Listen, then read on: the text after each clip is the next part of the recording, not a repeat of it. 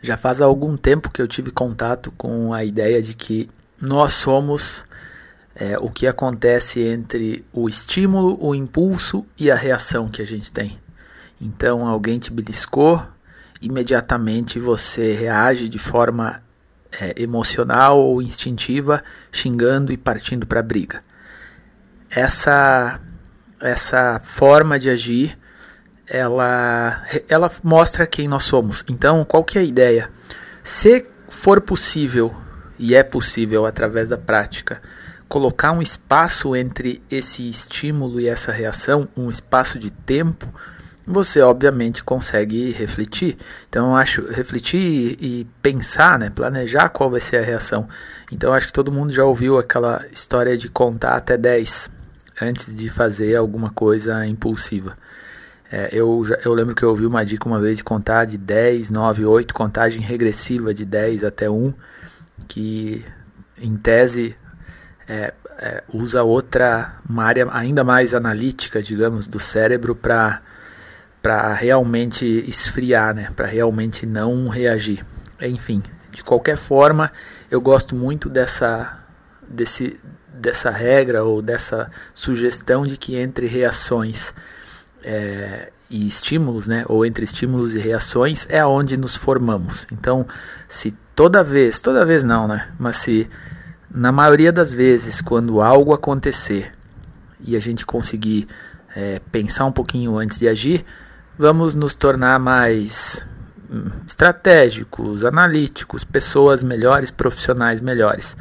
Mas aí essa semana eu fiquei pensando, é, influenciado por algumas leituras e podcasts, eu fiquei pensando na quando a reação ela é muito ela é realmente instintiva, ela é realmente emocional e não tem o que fazer. É, a reação aconteceu porque foi algo que impossível de controlar. Digamos, qualquer um reagiria daquela forma, mesmo tendo sido um erro, mesmo você se arrependendo depois. Eu acho que esse também é um ponto importante, né? Não é tanto é, certo ou errado. É muito mais um julgamento bastante pessoal, bastante subjetivo. E acho que isso é muito difícil até cientificamente explicar quando bate um remorso, quando bate um arrependimento por ter reagido de uma forma desnecessária ou injusta ou cruel com alguém. Mas eu vejo uma possibilidade de corrigir isso, bastante influenciado pela literatura de serviços, de marketing de serviços, que diz que quando você consegue corrigir um problema, você sai fortalecido, ou melhor, a reação, a relação sai fortalecida dessa correção, desse pedido de desculpas. Então eu, eu acho que eu consegui conectar as duas coisas e criar uma, uma regra aqui, ou uma possibilidade para correção de impulsos reativos, né, de impulsos emocionais ou instintivos. Então você ofendeu, você magoou alguém, aconteceu. É, você vai dar um jeito de se desculpar, de corrigir aquilo que você fez.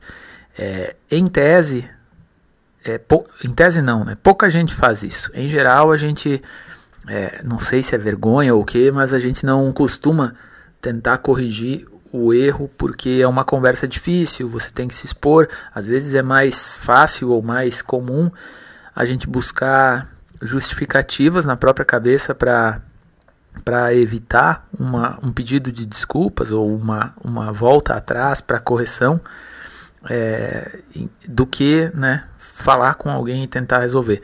O fato é que é, é um plano B, é uma reserva de oportunidades que a gente pode ter. Cometi uma reação impulsiva. Se eu pedir desculpas e se eu corrigir bem isso que eu fiz errado, a relação é, provavelmente vai sair fortalecida. Claro que existe a possibilidade da outra pessoa não perdoar, achar que a ofensa foi muito grande e aí saiu do teu controle. Aí a gente vai ser estoico a, em relação a isso. Eu fiz minha parte, eu errei, eu admiti e eu fui tentar corrigir. A outra pessoa não aceitou, aí eu não controlo mais. Aí é, uma, é um problema dela. Mas eu acho que é possível sair com a consciência tranquila e com os teus valores intactos ou no mínimo retomados quando essa esse plano B aí de, de ir atrás e tentar resolver quando ele é utilizado. E aí tem um outro tópico é, relacionado com essa ideia de reação e impulso que a gente tem muito forte, já ouviu isso em casa, mas principalmente em autoajuda e motivação e também teoricamente o que eu acho que é uma piada, mas a ideia de que o brasileiro luta, de que o brasileiro não desiste, né? É, até que ponto a luta é algo nobre?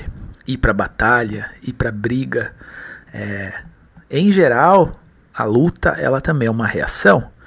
Então, muitos tipos de lutas estão lá numa região do nosso cérebro antiga, arcaica, é, reptiliana, praticamente, em que quando você está diante de uma ameaça, você pode se esconder, você pode fugir, você pode lutar. E tudo isso é, são reações é, instintivas e não reações deliberadas, reações pensadas. Então, o que, que eu escrevi na semana que passou? É, é preciso, sim, lutar, mas quando é algo que for, é, passou o, o intervalo entre impulso e reação. A luta reativa, em geral, ela é prejudicial para todos os lados, principalmente para quem reage lutando.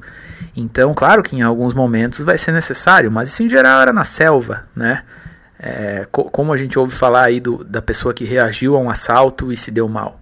Por quê? Porque foi instintivo, não foi pensado. A outra pessoa, o assaltante no caso, provavelmente estava fazendo algo que ele planejou, que ele pensou, e você reagiu de forma instintiva, ele estava mais preparado do que você, ou mais nervoso ainda do que você, e também teve uma reação, pode ter uma reação precipitada e as coisas irem por um caminho ainda pior do que a situação que se desenhou. Então, eu, eu inseri esse tópico na ideia de impulso e reação e de que nós somos o que acontece nesse intervalo. Talvez nós somos não é a, melhor forma de expressar. E isso é algo que eu venho me preocupando no, no blog. É, quem escreve ou tem sites talvez vai se identificar ou, ou consegue enxergar uma identificação própria com essa ideia. É, uma frase vem na cabeça, um conceito, e é difícil é, mudar ele. Então, por exemplo, eu, tá, para mim está muito claro essa ideia de que nós somos o que acontece entre o impulso e a reação. Mas para quem nunca ouviu isso, talvez não fique bem claro. E às vezes eu tenho dificuldade de é, perceber que eu preciso explicar melhor. E aí eu acabo é, falando de uma forma bem resumida, bem reduzida, imaginando, ou talvez nem imaginando, mas não se preocupando com a, se a interpretação vai ser exata. É, então, se for aprofundar a ideia, não é que nós somos o que acontece entre o impulso e a reação. É isso, mas nós somos formados por essas repetidas vezes em que reagimos sem pensar. Então, se tudo que acontece contigo é, tem uma reação instintiva, uma reação emocional, é, você é essa pessoa, porque é isso que acontece o tempo inteiro. A gente está sempre reagindo, agindo, reagindo ao que acontece em nossa volta.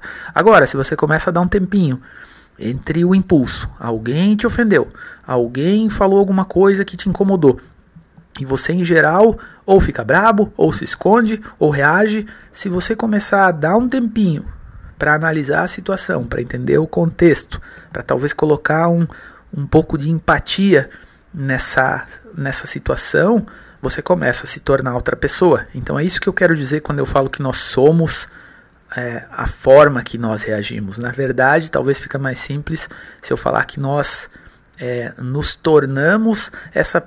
É, nos tornamos a forma que a gente reage todo dia, várias vezes ao dia, em inúmeras situações corriqueiras. Não é nem apenas a reação, como eu mencionei há pouco diante de um assalto, que é algo é, raro, né?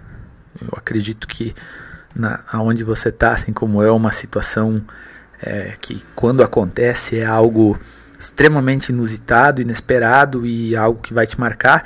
É, não estou nem preocupado com essa, estou preocupado com diariamente com a família, diariamente no trabalho, É, no fim das contas, essa é a vida, é, é essa são esses pequenos momentos que se repetem com frequência. Então, de que forma que, que a gente encara esses pequenos momentos que acontecem todos os dias? É, é a soma desses momentos resulta em nós, né? na nossa personalidade, no nosso jeito, a forma que a gente é visto. E então, por isso que é importante prestar bastante atenção é, e tentar colocar um intervalo de tempo entre é, os impulsos, entre os estímulos, entre as coisas que acontecem com a gente e a forma que a gente reage a isso, né? E a luta, é, a luta é uma é, é também uma reação instintiva, mas ela deveria ser mais uma reação que passou por um raciocínio, por um planejamento. E aqui eu não falo a luta física, pode ser, mas é mais a luta de não, eu vou é, batalhar pelo que eu acredito. Eu acho que é isso e eu não vou, eu não vou me omitir, eu não vou é, ficar calado diante disso que eu não concordo. Por exemplo, é, essa eu, eu me refiro a esse tipo de luta, quando a gente não se entrega, quando a gente quer defender algo que a gente quer ou que a gente acredita. É, isso é válido sim, mas não pode ser algo reativo, emocional, impulsivo.